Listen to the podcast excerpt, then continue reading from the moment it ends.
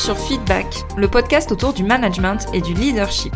Je suis Elodie, manager depuis 14 ans, et ma mission, c'est d'aider les salariés et entrepreneurs à prendre confiance en elles pour manager sereinement leur équipe.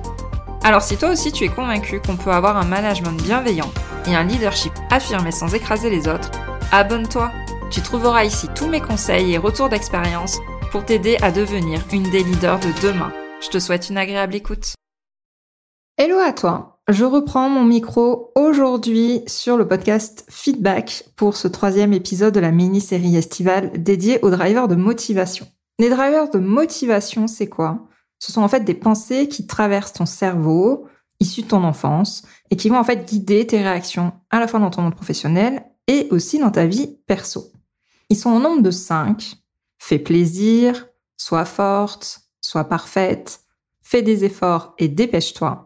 Alors, si tu n'as pas écouté les épisodes précédents, je t'invite vraiment à le faire pour avoir une idée des drivers soit fortes et soit parfaites. Et aujourd'hui, on va se concentrer sur le driver fait des efforts, qui concerne en fait les personnes qui pensent que le travail doit être forcément dur et difficile, un vrai labeur.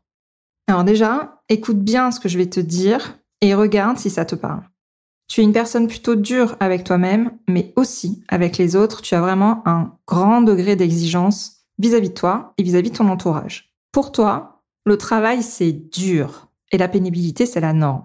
Si ce n'est pas dur, c'est pas mérité. Tu es aussi une personne plus attachée à l'énergie dépensée qu'au résultat et tu attends de tes collègues qui restent tard tous les soirs parce que, j'ouvre les guillemets, c'est comme ça que se fait un vrai travail.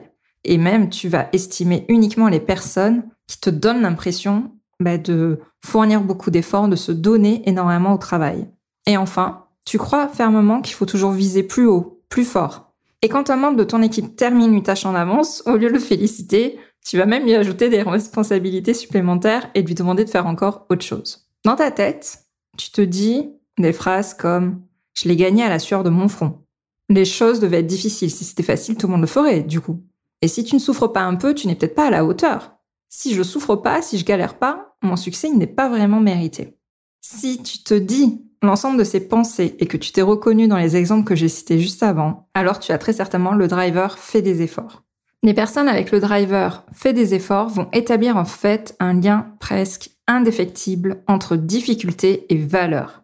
Le cerveau va murmurer que le labeur est la clé de la réussite. Alors si tu te reconnais, écoute bien ce qui suit. Il y a forcément des avantages à avoir ce driver. Tu es très certainement perçu comme une warrior, une battante, celle qui brave tous les obstacles dans l'entreprise.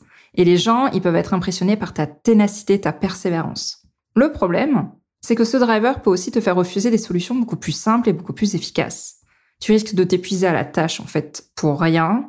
Tu risques aussi de surcharger ton équipe et de passer à côté de méthodes plus simples, plus efficaces, plus optimales. Et disons-le franchement, toute ta vie est un parcours du combattant.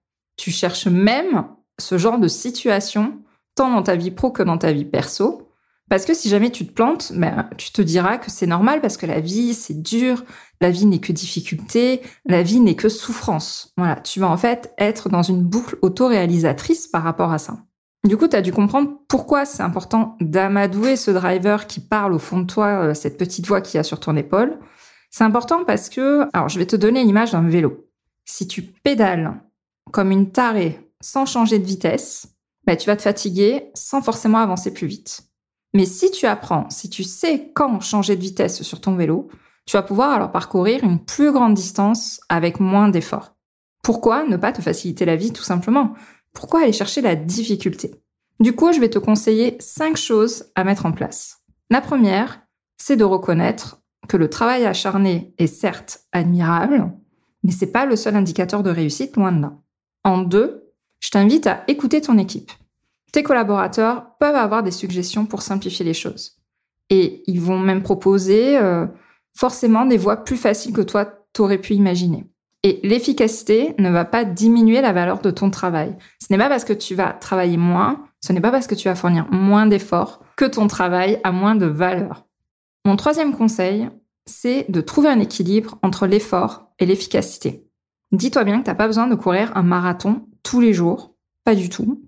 Donc vraiment, essaye de doser par rapport à ça et on revient à cette notion d'efficacité, voire même d'efficience.